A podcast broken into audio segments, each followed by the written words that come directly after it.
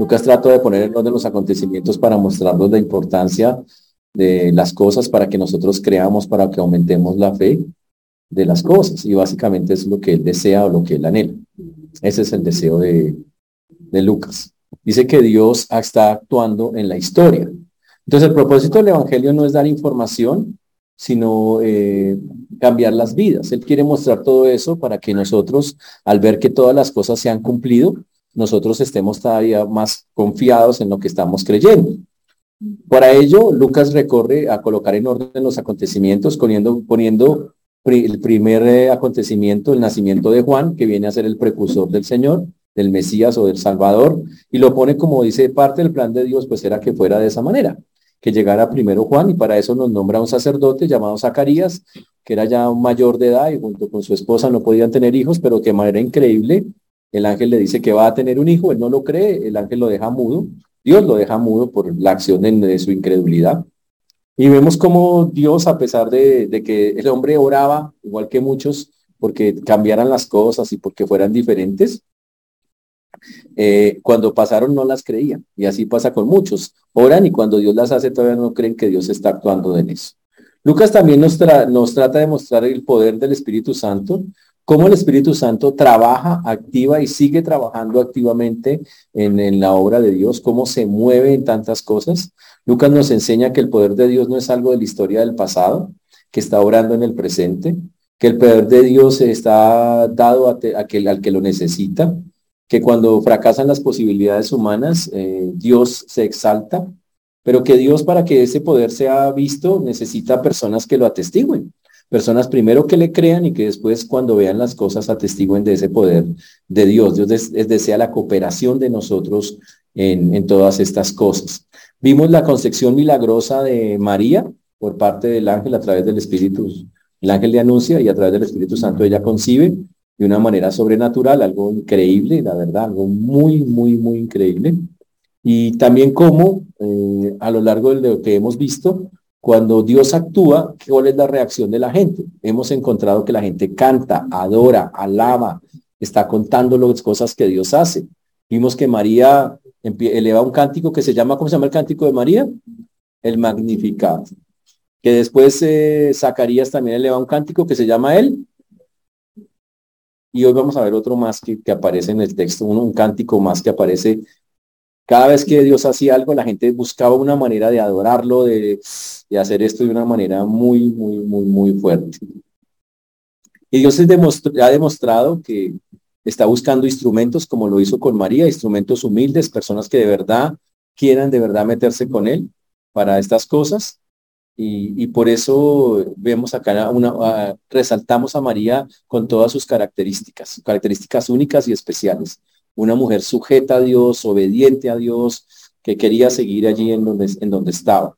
También vimos la, la vez pasada que el anuncio, ya estamos entrando en lo que fue el anuncio de la semana pasada, eh, fue a las personas, de las personas más despreciadas de la época. Dice que el anuncio se lo dio nada menos y nada más que a los pastores que estaban en aquella región.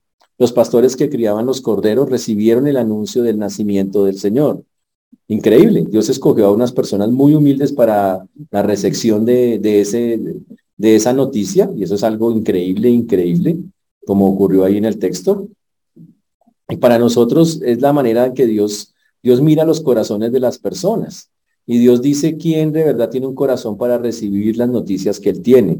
Para él estos pastores eran, eran los indicados y efectivamente así lo muestra el texto y lo, así lo vimos la semana pasada, como los que llamamos los pastores de Belén eh, recibieron esa noticia tan increíble del nacimiento de, de Jesús. Y, habíamos quedado eh, diciendo que los pastores, después de haber recibido esa tremenda revelación, se quedaron ahí perplejos y tomaron una decisión. Y ahí es donde vamos a retomar el texto en el versículo número 15, Lucas capítulo 2, versículo número 15. Y ahí estaremos retomando nuestro texto. Pero para eso primero vamos a orar. Amén. Señor Dios, te damos gracias porque tú eres bueno, Señor, y para siempre es tu misericordia. Te agradecemos porque hasta aquí nos has traído, Señor, y has sido bueno con nosotros. Solo tú tienes palabras de vida eterna, Señor. Solo tú nos guías y nos acobijas y nos acompañas. A ti todo honor y toda gloria damos, Señor, en este día. Padre, te pedimos que nos ayudes, que nos guíes, que sigas obrando en cada vida, en cada corazón, como solo tú lo puedes hacer. Pedimos perdón por pensamientos, palabras, funciones que no te han glorificado. Pedimos que, que tú nos seas cambiando, transformando, ayudando en tantas y tantas cosas. Por eso ponemos delante tuyo una vez más nuestras vidas y, rogamos, Dios, que, que, lo que hablemos, lo que vamos a escuchar hoy, lo que hablemos hoy, pueda ser algo que nos transforme, nos cambie y nos ayude a creer, confiar y a parecernos más a ti. Ten misericordia de todos los que nos escuchan y de tu siervo quien habla en Cristo Jesús. Amén.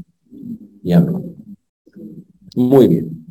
Cuando llegamos al versículo 15, dice que sucedió que cuando los ángeles se fueron de ellos al cielo, los pastores se dijeron unos a otros, pasemos pues hasta Belén y veamos esto que ha sucedido y que el Señor nos ha manifestado. Y ocurre algo pues supremamente interesante. Eh, Dios acaba, de hablar a través del ángel y después dice que una multitud de ángeles, una hueste de ángeles celestiales estaban ahí adorando al Señor de una manera increíble y todos están ahí, muy, ellos están muy, muy perplejos. Y recuerden las palabras de, que se escucharon en el cielo. Imagínense un cántico del cielo que estaba diciendo que la gracia de Dios iba a ser derramada sobre los seres humanos. Ahora, esos pastores tenían dos opciones con lo que escucharon. Esos pastores habían escuchado que el que había nacido era el Mesías, el Cristo, el Señor, o sea, que iba a ser Dios. Y usted cuando, si usted fuera un pastor de esa época, allá en esos campos, cuidando las ovejas en medio de esa oscuridad, después de ese resplandor, solo tiene dos opciones, o cree o no cree. Y aquí lo que vamos a ver en la escena que estamos mirando es que los pastores empezaron a correr. Pero la pregunta es, ¿Corrieron para creer? ¿O corrieron porque ya habían creído? Mm. Y la respuesta es, corrieron porque ya habían creído. Corrieron porque confiaron plenamente en el mensaje. Y así es como la Biblia literalmente lo muestra. Ellos creyeron en ese mensaje que decía, gloria a Dios en lo alto y sobre la tierra paz entre aquellos que van a recibir el favor de Dios. Era la promesa de Dios de que Dios iba a derramar sus favores sobre ellos y ellos estaban absolutamente contentos de que, de que esto estuviera ocurriendo. Y por eso el texto dice que cuando se fueron, los pastores dijeron unos a otros, pasemos pues hasta Belén. No fue porque les ordenaron, no fue porque alguien les dijo, el ángel les dijo, corran para allá. No, ellos de su propia iniciativa, por su propio criterio, tomaron la decisión, vamos a ir. Lo que acaba de pasar es increíble. Yo quiero ver eso. Quiero saber de ese, ese. Recuerden, los pastores no eran los líderes religiosos de la nación eran los cuidadores de las ovejas. Interesantísimo. Y usted dice, ¿y los líderes religiosos? Pues la verdad es que los líderes religiosos y todos los de Jerusalén y todos los diferentes a estos se perdieron en el nacimiento de Jesús. Y yo me pregunto si hoy usted no se perdió o si usted no le ha pasado o le estará pasando que usted también se ha perdido el nacimiento de Jesús. En Jerusalén, ¿qué estaban haciendo? Rituales, estaban yendo a la iglesia. Hoy en día diríamos, estaban yendo a la iglesia, estaban, cuando tocaba ir iban. ¿Qué tocaría el domingo? Yo voy. Que cuando toca ofrendar, yo ofrendo. Que cuando toca cantar, yo canto. Eso estaban haciendo ellos en Jerusalén. Religiosos. Por eso siempre los voy a molestar con esa pregunta incómoda. ¿Y usted cómo que viene a la iglesia? ¿Cuál es la razón de ser usted acá? ¿Cuál es su motivación?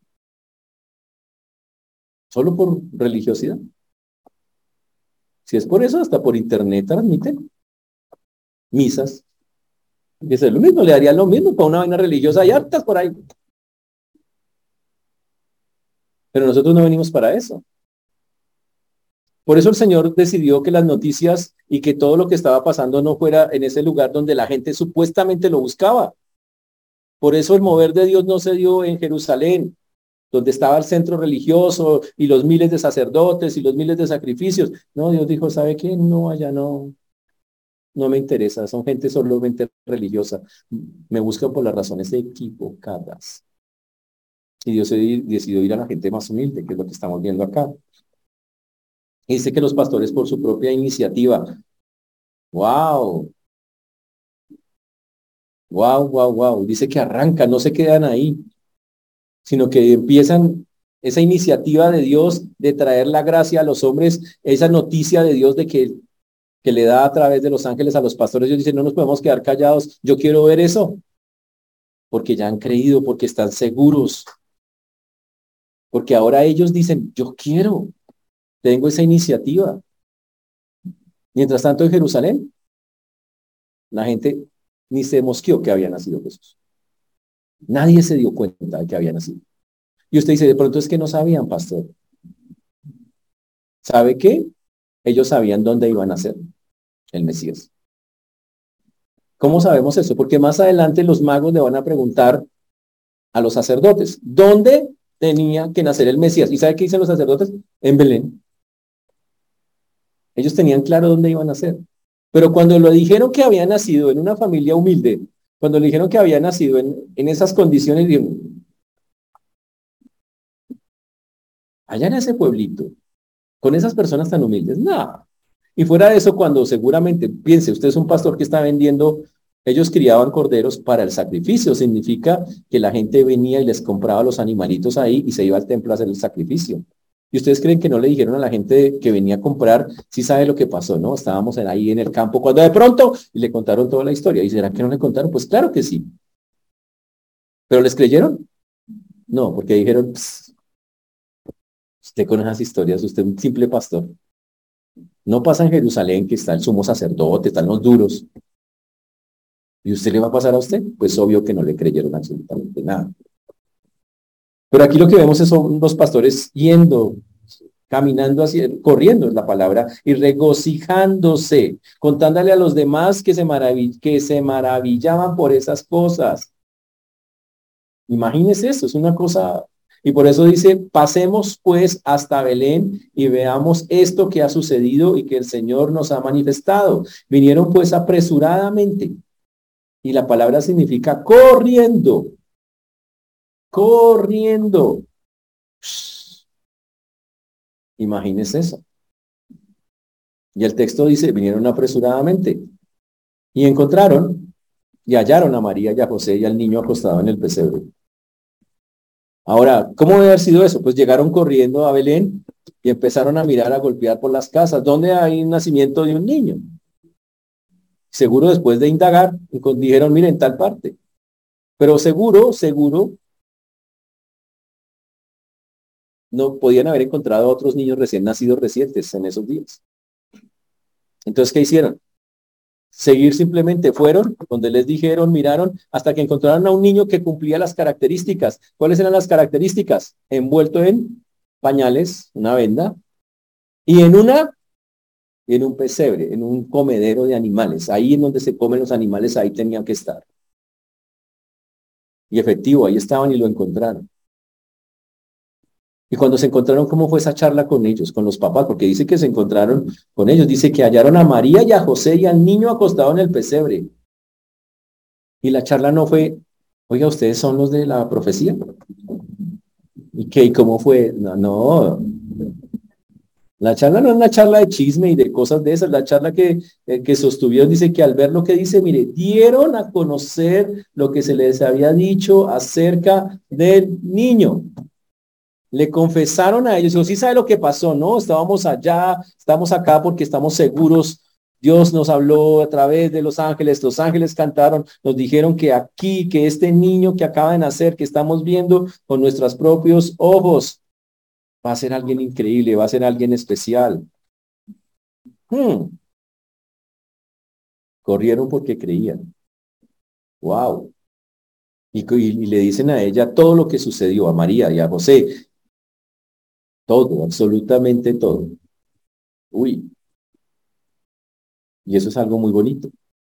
Y lo interesante del asunto es que cuando ellos van y ven al niño, glorifican a Dios y proclaman y, se vuelven personas que básicamente están diciendo lo que el Señor va a hacer con ese niño.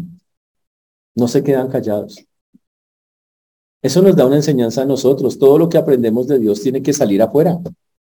Todo lo que usted aprenda de Dios, ¿por qué se lo calla? ¿Por qué? Tiene que hablarlo. Cada cosa, mire que el Señor habló esto, mire que el Señor dijo esto. Y ellos hacen eso cuando ven, glorifican a Dios y proclaman lo que ha sucedido. Uy, que debe haber sido muy duro. Pero ahora mire la cara, enfóquese en la escena, ubíquese, allá está María, José, están los pastores. Hoy ha sido una escena muy tenaz. María acaba de dar a luz hace poco al bebé y unos intrusos desconocidos queremos ver al niño. Pero queremos ver al niño. Y obvio, le explicaron por qué lo querían ver, le explicaron eso, pero, pero tenaz. Y fuera de eso, los desconocidos, porque son desconocidos para María y para José, dicen, ese niño es el salvador del mundo. Los ángeles dijeron que él va a salvar el mundo. Los ángeles dicen que él es el Señor. Los ángeles dicen que ese es el Mesías. Y lo dicen con convicción, no lo dicen como, ¿y ustedes qué piensan? ¿Será que sí? No, lo dicen, Él es el Mesías. Él es el Salvador. Ahora imagínense eso a una niña de 16 años que acaba de tener un bebé, que esa es María. Y la Biblia dice la reacción de María. Dice, y todos los que lo oyeron se maravillaron de lo que los pastores decían, de lo que los pastores decían. Pero María, y todos decían, gloria a Dios, gloria a Dios, y todos, qué chévere, ha nacido el Salvador del mundo, pero María no. María, vea. Ahí dice guardaban. La palabra significa, es una palabra muy interesante, porque habla de que María, María ponía en orden en su cabeza las cosas. Eso es lo que significa la palabra ahí en el griego. Meditaba. Intentaba poner, dice, pues imagínese María todo lo que le ha pasado. Un ángel viene, le han pasado cosas increíbles. Y ahora ellos dicen que Él va a salvar al mundo, que Él es el, Mesías. Y ella, la Biblia dice, piensa, piensa, y las guarda en el corazón, las va guardando ahí. Las va guardando ahí. La prudencia de una mujer como estas. ¡Wow! Ahora, vemos entonces en María una mujer muy espiritual en ese sentido de que es calladita, tratando de encontrarle sentido a las cosas, tratando de decir, bueno, contemplando todos los acontecimientos y tratando como de entender uno por uno cada una de las cosas que le estaba ocurriendo o que le estaba pasando. Eso es una mujer prudente, sabia, chéverísimo. O sea, la María en eso, fantástico. Pero por un lado, aunque es muy chévere, también es muy doloroso. Porque ¿cuánto pesa saber que usted es la mamá del Mesías? ¿Cuánto pesa saber que usted es la mamá del Salvador de la nación? ¿Cuánto puede pesar? Y hasta aquí todas las profecías habían sido bonitas. El niño va, va, a, ser, va a traer salvación, el niño va a traer, todo ha sido lindo, o sea, todo lo que dice de él. Pero no todas van a ser así. Y María tiene como hábito guardar. Y vamos a mirar qué pasó con eso un poquito más adelante. Cuando llegamos al versículo 20, dice, y volvieron los pastores glorificando y alabando a Dios por todas las cosas que habían oído y visto, como se les había dicho. Y los pastores retornan felices, contentos, gozosos. Es increíble lo que Dios está haciendo y pueden contar y podemos estar seguros que le contaron a muchos, mire lo que Dios acaba de hacer o está haciendo. Pero recuerden, Jesús nace donde se crían los corderos para el sacrificio, porque Él es el Cordero de Dios que quita el pecado del mundo y es el Cordero que tiene que ser sacrificado. O sea, Dios hace todo exacto, milimétrico, cuadrado. Ese es el punto de eso. Cuando llegamos al versículo número 21, ustedes tienen ahí en sus textos también, cumplido los ocho días para circuncidar al niño le pusieron por nombre Jesús, el cual había sido puesto por el ángel antes que fuese concebido. Algo interesante que la, que la Biblia señala es que cuando, para que un testimonio sea válido, tiene que haber varios testigos. En la, ley de Moisés decía, no se tomará en cuenta un solo testigo contra ninguno en cualquier delito ni en cualquier pecado en relación con cualquier ofensa. Solo por el testimonio de dos o tres testigos se mantendrá una acusación. Siempre que había que decir algo, afirmar algo, atestiguar algo, tenía que haber más de dos personas. Si había una sola, no era creíble. Y aquí, a partir de acá, lo que vamos a ver es cómo aparecen varios testigos de todas las cosas.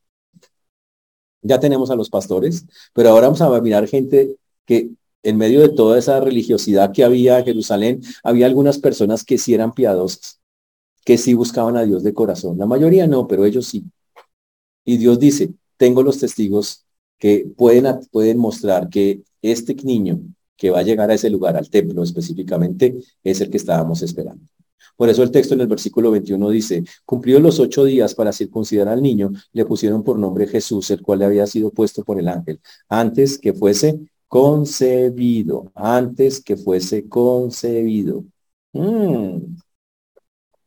La ley exigía que todo niño, todo varón tenía que ser circuncidado. Eso viene desde los tiempos de Abraham.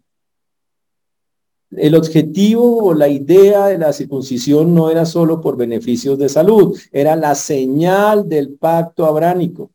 La circuncisión era la marca de identidad nacional de Israel. Era, este niño pertenece a Dios, es un pacto con Dios. Era la forma de hacerlo. Ahora, pero usted dice, pero Jesús no tenía ningún pecado para que lo circuncidan y todo eso. Es lo mismo, porque Jesús se bautizó. Si Jesús es, no necesita, es Dios, ¿para qué se bautiza? Bueno, porque él dice que vino a cumplir la ley. Él nació en un tiempo en que había una ley, dijo, yo no la voy a incumplir. Yo no vine para quitarla, ni para atacarla. Y la cumplió. Y por eso en su humanidad Jesús siguió todo lo que la ley decía para cumplir toda justicia, conforme lo dicen las escrituras. Porque él tenía en su mente y en su corazón hacer la voluntad de Dios. Y cuando circuncidan al niño en el octavo día, eso seguramente fue en la casa, le pusieron por nombre Jesús, el cual había sido puesto por el ángel antes que concibiese. Y la verdad no hay mejor nombre para él. ¿Por qué? Porque Jesús que se traduce para, eh, que viene de Josué, significa Jehová salva. Es aquel que nació para salvar a su pueblo de los pecados. Jehová salva. Mm. Tremendo, ¿no? Él es el salvador del mundo. Y refleja la realidad de que es un Dios justo, que quiere salvar a la humanidad. Y lo hace a través de la persona del Señor Jesucristo. El texto continúa y, narra la escena un poquito más allá. Dice el versículo 22, y cuando se cumplieron los días de la purificación de ellos, conforme a la ley de Moisés, le trajeron a Jerusalén para presentarle al Señor, como está escrito en la ley del Señor, dice el texto. Todo varón que abriere matriz será llamado santo al Señor, y para ofrecer conforme a lo que se dice en la ley del Señor, un par de tórtolas o dos palominos. Wow. Ahora, esto es aparte. Una cosa es la circuncisión al octavo día y otra cosa es la purificación. La purificación viene desde los tiempos antiguos. Era una orden de Dios que tenía que darse y de, obviamente debía cumplirse.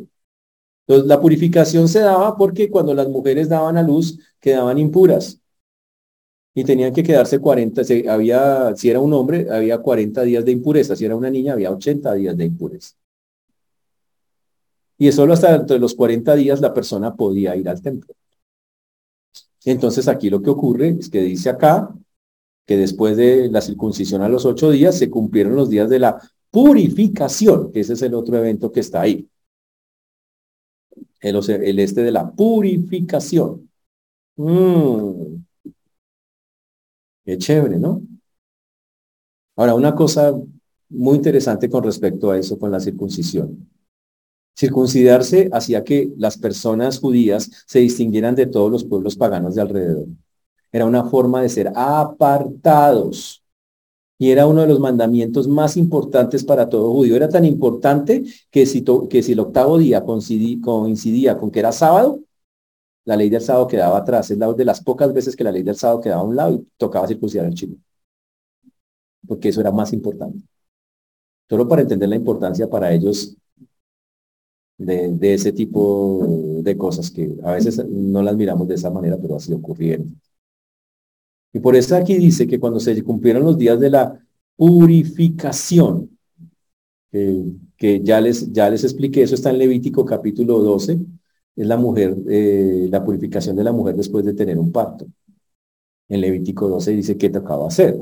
Recuerden que el Señor había dado en la ley leyes sanitarias, leyes humanitarias, eh, también leyes sacrificiales, y todas tenían que ser cumplidas. En ese texto, sobre todo en el versículo número 1, 2 en adelante, habla a los hijos de Israel y diles que cuando conciba y a luz un varón será inmunda siete días, conforme a los días de su menstruación, será inmunda, y al octavo día se, se circuncidará al niño, que es lo que acaba de hacer. Mas ella permanecerá 33 días purificándose de su sangre. Ninguna cosa santa tocará ni vendrá al santuario hasta cuando sean cumplidos los días de su purificación. O sea, 40, 33 más 7, 40. Y al 40 día aparecería. ¿Qué es lo que está haciendo ella en este asunto? Ahora, también ella tenía que ir a presentar un sacrificio para decir, ya estoy limpia y presentaba un sacrificio. Pero también había otra regla que era muy interesante y era la regla del primogénito. Éxodo 13.2. Abran sus Biblias en Éxodo capítulo 13, versículo número 2. Éxodo capítulo 13, versículo 2. Dice, conságrame todo primogénito, cualquiera que abre matriz entre los hijos de Israel, así de los hombres como de los animales mío es. Ush. Wow. Ojo con eso. ¿Qué significa eso en términos puntuales? El Señor pidió a su pueblo, versículo 12, el mismo Éxodo 3, 12 también, para entenderlo. Dedicarás a Jehová todo aquel que abriere matriz, y asimismo todo primer nacido de tus animales, los machos, serán de Jehová. Y en el versículo de Éxodo 13, 15 dice, eh, versículo 15, y endureciéndose para no dejarnos ir, Jehová hizo morir en la tierra de Egipto a todo primogénito, desde el primogénito humano hasta el primogénito de la bestia, y por esta causa yo sacrifico para Jehová todo primogénito macho y redimo al primogénito de mis hijos. Ahora, la historia es muy interesante. Dios dijo, cuando nazca un niño, cuando abra matriz, ese niño es mío. Si nace de la primera cría de un animal, esa primera cría es mía. Y mía es que yo lo llevaba al templo y se lo entregaba allá. Eso es mío. Por derecho es mío, dice el Señor. Pero Dios estipuló también que si usted quería quedarse con el niño, usted pagaba un precio. O sea, usted lo redimía. Eso se llama redimir, pagar por precio. Entonces Jesús era de Dios. O sea, en términos, mirando lo que estaba pasando aquí en la escena. Ahora, María va a pagar lo que está pagando es su purificación inicialmente. Pero también hay que pagar el redimir al niño, que es una cosa supremamente interesante. Y aquí vemos entonces que Lucas identifica el sacrificio de María con un par de tórtolas, o más bien dos pichones de paloma. Y wow. Y quiere decir que eran muy pobres.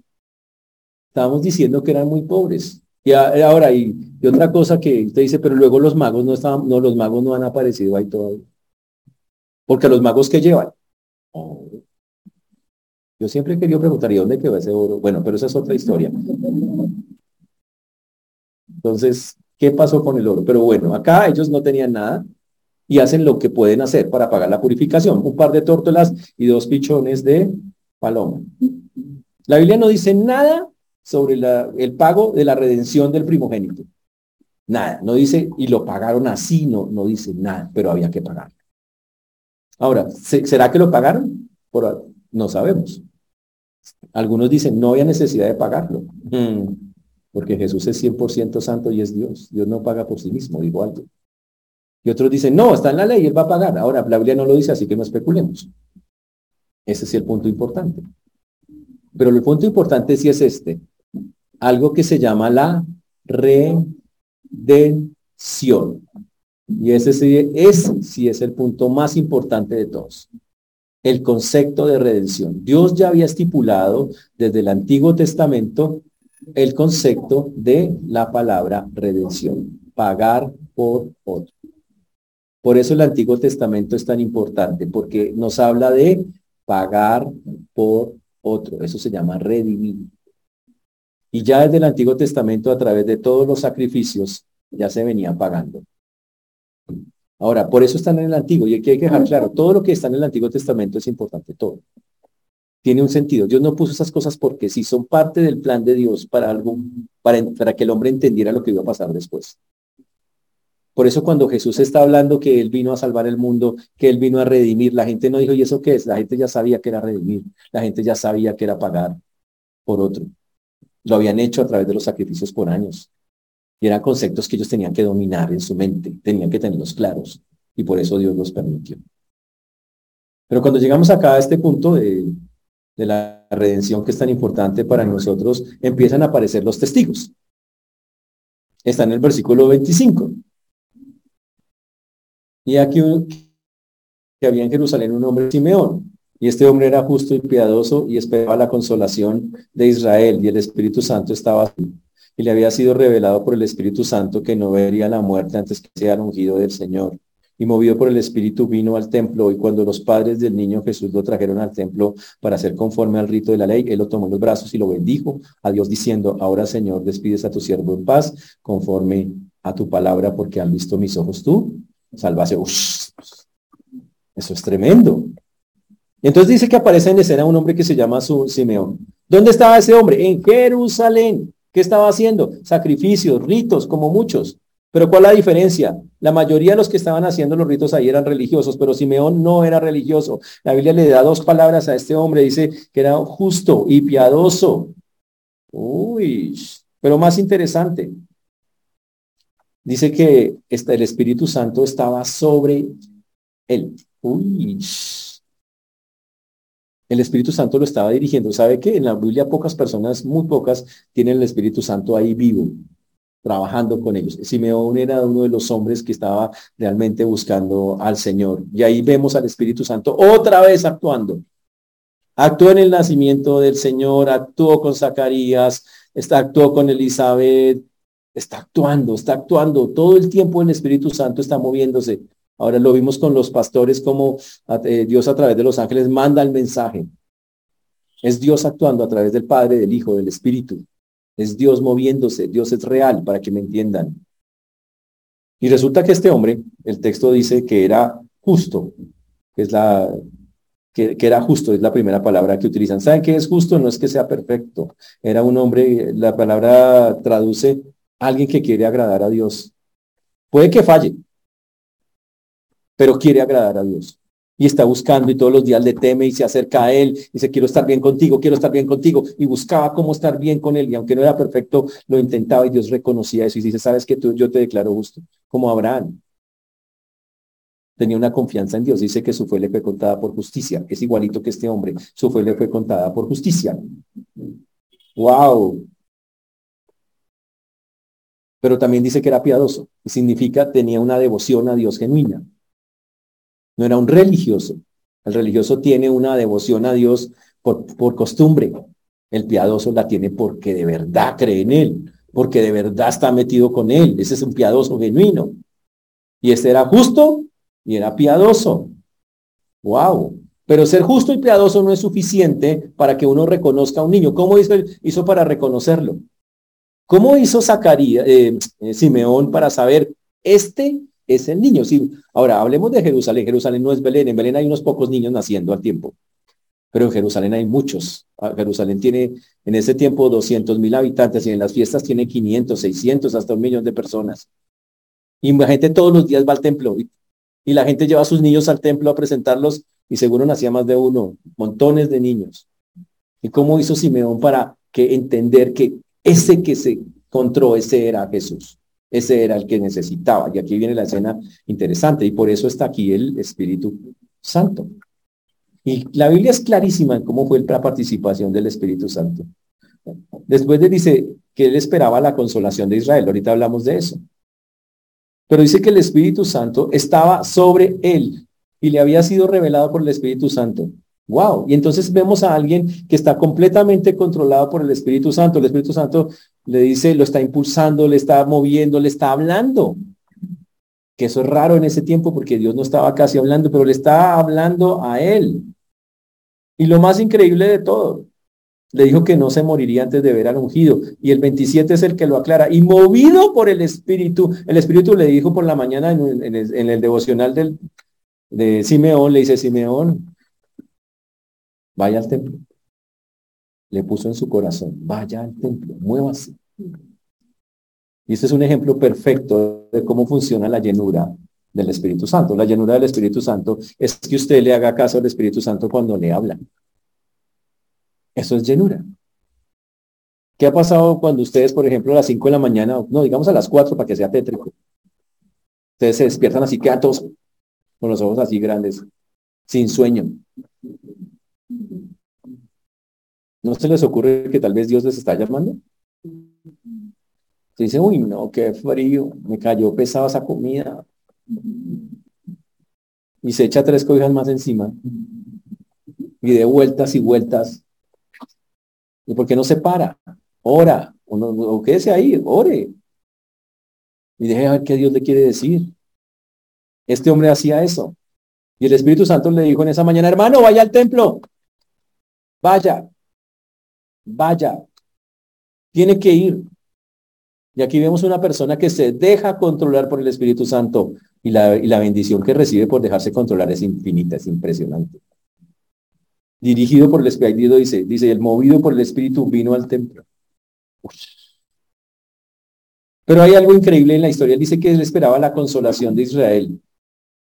En la Biblia, Israel es mostrada como alguien despojada, desolada, triste, angustiada. Es eso, así es como se muestra Israel en muchas, en muchas escenas. Y siempre Dios le promete restauración, Dios le promete una esperanza, Dios le promete que va a mandar una salida, que la va a consolar. Por eso se llama la consolación de Israel. Y esa consolación de Israel, todos pensaban venir a través de alguien que se llama el Mesías, esperando. Y este era un hombre que decía, el Señor va con el pueblo, va a mandarlo, va a mandarlo. Y el Señor le había prometido por el Espíritu Santo que el tipo se dejaba manejar por él, se dejaba llevar por él, que él no se iba a morir sin que sus ojos vieran al Mesías. Eso es algo increíble. Y finalmente, dice, nos dice el texto, que entonces él tenía esa esperanza. Ahora imagínense a ese hombre todos los días sabiendo que el Espíritu Santo le ha dicho, usted se va a encontrar con el Mesías. Usted se va a encontrar con... Pues con qué gozo ir a buscarlo, ¿no? ¿Será que hoy? Con esa expectativa, ¿será que hoy? ¿Será que hoy? La Biblia nos dice que señala vida, pero él sabía que iba a llegar allá. Y eso es algo increíble, algo fantástico. Y se encuentran, versículo número 27.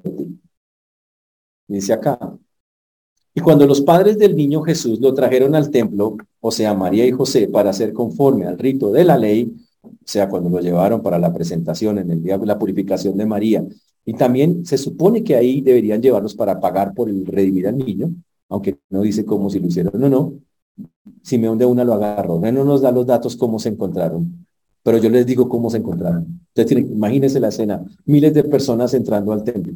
Ahora, ahora, ¿qué posibilidades había que Simeón se encontrara con ese niño? No muchas. En ese tiempo el templo era muy grande, era, era como ir a un centro comercial. Usted, hablamos en términos de usted, un centro comercial. Montones de negocios, tenemos los que venden los corderimas, los que cambian las monedas. Habían hecho de la casa de Dios un centro comercial. Y miles de personas venían y transitaban por ese lugar. Y entraban sacerdotes y entraban personas comunes y corrientes a hacer sus sacrificios. Si no solo era un, uno, uno más, un piadoso, ojo, era un hombre piadoso que iba al templo a hacer sus sacrificios, en medio de toda esa religiosidad que había. ¿Sabe qué tiene que pasar para que esas cosas se den? Dios tiene que usar una cosa que se llama providencia de Dios. ¿Qué es providencia de Dios? Hacer que dos cosas se junden en el momento exacto sin que rompan ninguna ley natural. Y eso es algo fantástico. En el día 40, María y José van para allá y entran a ese inmenso templo. Miles de personas se le cruzan. Y ese día también Simeón por el Espíritu Santo se para y dice que ir al templo. Y va al templo y está en el templo y está entrando y eso. Y de pronto ve esas dos que están allá. En medio de la multitud. Y tan pronto los vio el supo, es, ¿cómo? No sé, Dios se lo mostró. Y él va donde María y José de una lo, le, le coge al niño, ¿no? Eso es lo que dice el texto, ¿no? Dice, y lo tomó en sus brazos y bendijo a Dios diciendo, hmm". y coge al niño y no le dice, María, tú eres lo más grande. No, no, María no es lo más grande. Coge al niño, al niño, y eleva un cántico. Wow, otro más. Un tercer cántico. Ya habíamos visto el de María. ¿Cómo se llama el de María?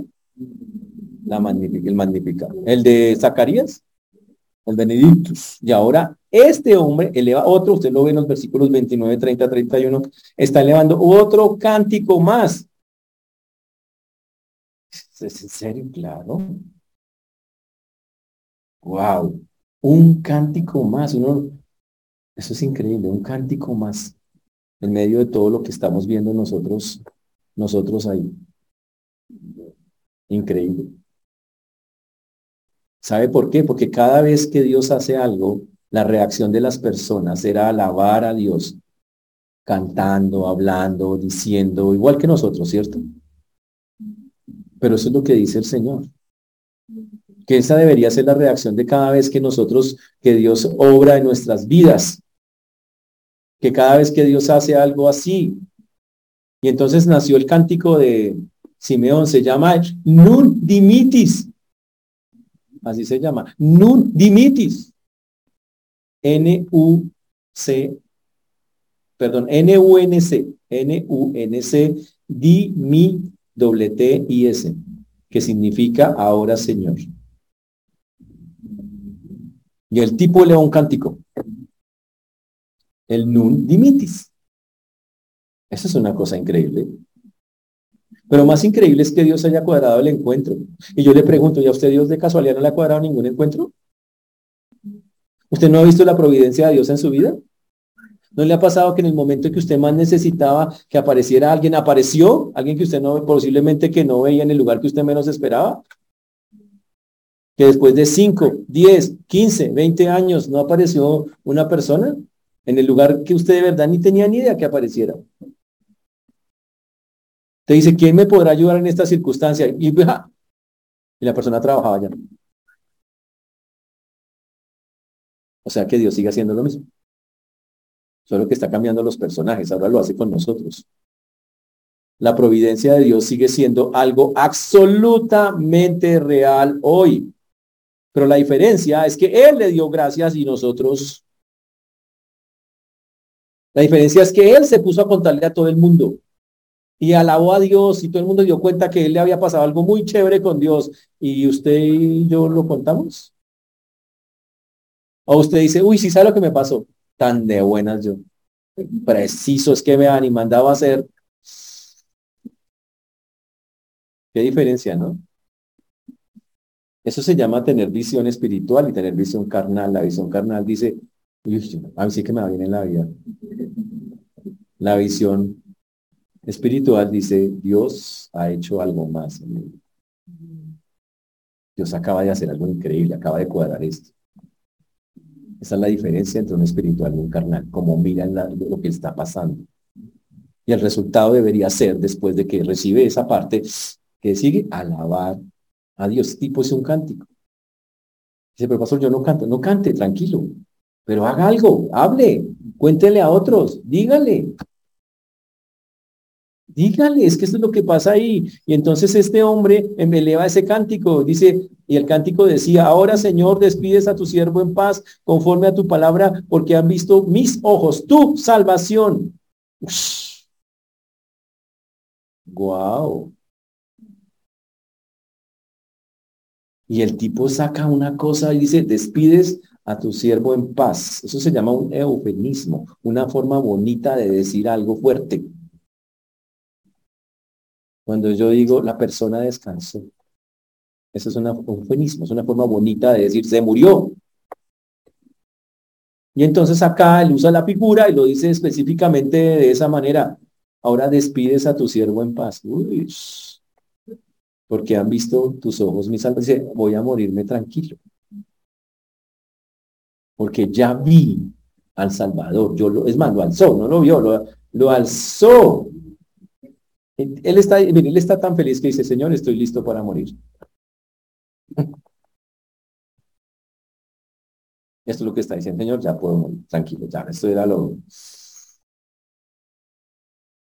Y puedo hacerlo porque estoy viendo cómo tú estás ejecutando tu plan de salvación.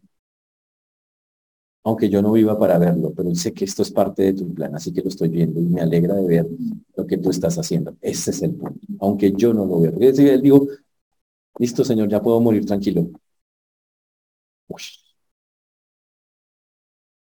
Pero, pero esa es una enseñanza increíble para nosotros lo que está narrado aquí en ese texto. Una cosa fuera de serie. Estamos diciendo que el Dios soberano sigue trabajando para que nosotros podamos ver sus obras. ¿Por qué no las podemos ver? Porque el creyente de hoy no está viendo las obras de Dios. De vez en cuando dice, ay, tan lindo Dios hizo esto y ya, eso es todo su comentario, no pasa de ahí. Entonces, ¿sabes qué es más triste? Que cuando alguien trata de hablar de esa manera todo el tiempo, lo critican y lo juzgan. Cuando alguien dice, ay, imagínate tan lindo el Señor esto y tan lindo el Señor, ay, te dice el fanático. Cuando la verdad es que esa persona de fanático no tiene un pelo. ¿Sabe qué? Esa persona está... Y solo Dios conoce si lo hace de corazón. Puede que haya alguno que lo haga por otro motivación, pero ¿sabe qué? Puede ser que lo está haciendo de todo corazón y está haciendo exactamente lo que la Biblia dice que toca hacer. Tener en la boca a Dios contando sus maravillas y contando cada cosa que él hace. Y él sí lo está haciendo. Y yo me pregunto, ¿qué le falta a usted para que usted hable las cosas que Dios hace? ¿Es que acaso no las puede ver?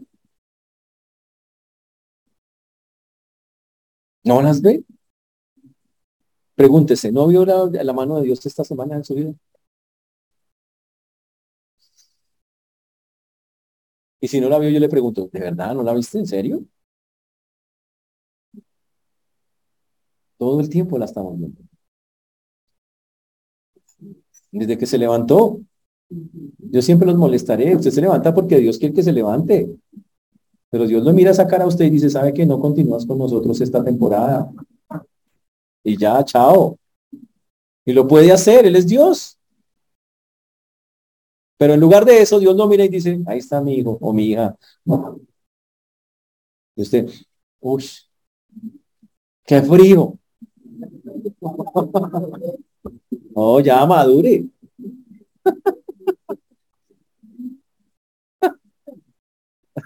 Es exactamente lo que no debe pasar. Debe abrir los ojos y decía, wow, un día más acá a pesar de cómo soy. Wow, eso es mucho amor de Dios.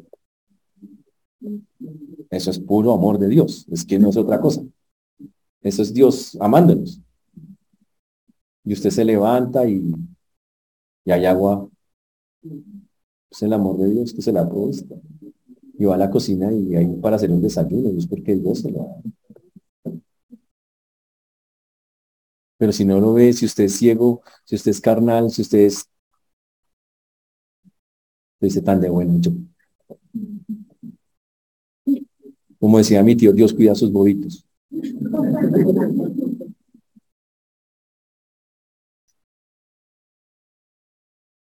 Pero ¿sabe qué? Lo que hay detrás de todo eso es una tremenda ingratitud de parte de nosotros. Pero no es tremenda, es gigante, es descomunal. Es algo que no debería ser, no, no puede ser que eso sea así. En la Biblia, en todas las escenas, mira, apenas llevamos dos capítulos de Lucas y todo el mundo está adorando a Dios. María se engrandece por el Señor que es su Salvador. Elizabeth engrandece al Señor porque es su Salvador. Zacarías hace un cántico porque el Señor ha hecho cosas maravillosas. Simeón está que salta en, un pie de, saber que han visto al Salvador. Todo el mundo está contento. Y es porque él puede ver las cosas y decir, y, y cuando las ve dice, gracias Dios, gracias, gracias. Y tal vez ese es el mensaje para nosotros en este día. Oiga, tenemos que empezar a hablar con acción de gracias de nuestro Dios tenemos que hacer. Yo le pregunto, ¿qué le impide que lo haga? Piensen, solo por molestarle la vida, ¿de cuántas los ha salvado Dios en este año?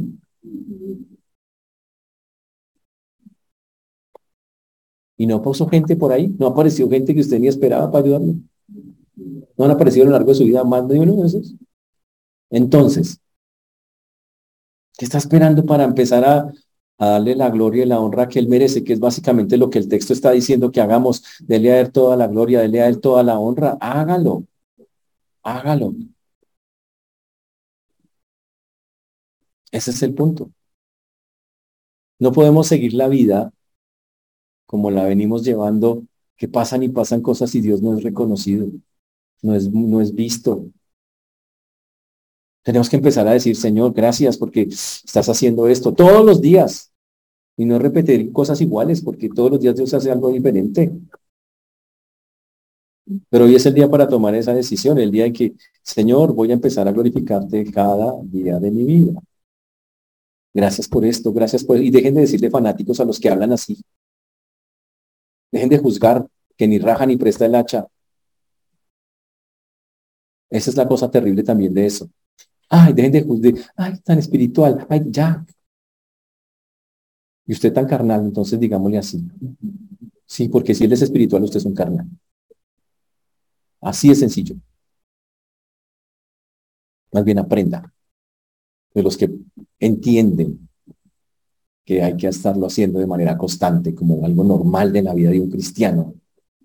Que la boca, como dice la Biblia, publique la alabanza del Señor todo el tiempo. Así es que tiene que ser. Y eso es lo que está diciendo el texto. Que hablemos en esa manera, que nos metamos con el Señor en ese tiempo.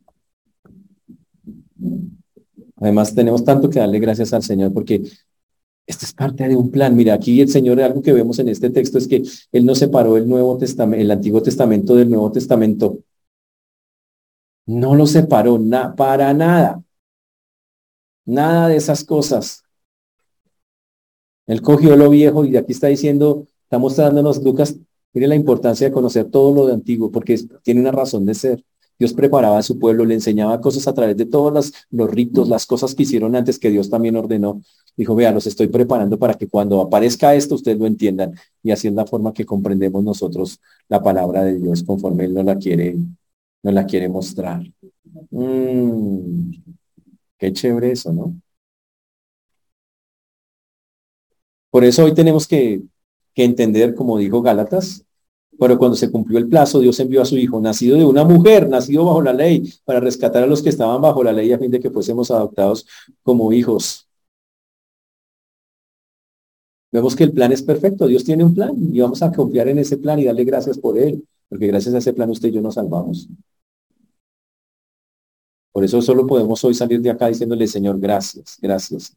Pero la mejor manera de demostrar gracias y agradecimiento es que usted le hable a otros que allá afuera no conocen la noticia. Los pastores supieron la noticia y que fueron, y fueron a contarle a todo el mundo. Eso fue el asunto. Tan pronto se enteraron, nació el, hay que contarle a todos, nació el Mesías. Nosotros tenemos la noticia, le pregunto, ¿ya se la contó a otros? Porque eso es lo que el Señor nos está pidiendo hoy acá, que se la contemos a otros. ¿Está claro eso, señores? Por eso hoy Quiero invitarlos durante esta semana a que reconozcan, que empecemos a hablarle a Dios así, a reconocer que Él está haciendo cosas, a reconocer que Él está moviéndose y a hablar esas cosas, a darle gracias cada vez que las hace y a contarle a otros que Él las está haciendo para que ellos también crean. Porque esa es la manera en que se creen. ¿Estamos claros? Es que el Señor nos ayude, hermanos, porque no hay otra manera de hacerlo. Vamos a ponernos de pie y vamos a orar al Señor para estas cosas.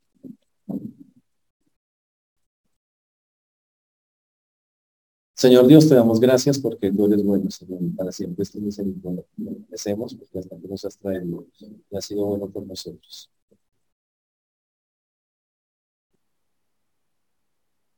Señor, gracias por llamarnos un día, como decimos en la canción, Señor, tú nos llamas por nuestro nombre. Te rogamos, te suplicamos que, que podamos acudir a tu llamado corriendo como los pastores, anunciando lo que vemos de ti, contando las cosas que tú haces, porque eso es realmente lo que Dios quiere que hagamos. Te pido que obres poderosamente en las vidas y los corazones de mis hermanos, que nos ayudes en esto, para que tu nombre pueda ser exaltado y glorificado en Señor. Todo honor y toda gloria sean dadas a ti, Señor, en el nombre de Jesús. Amén.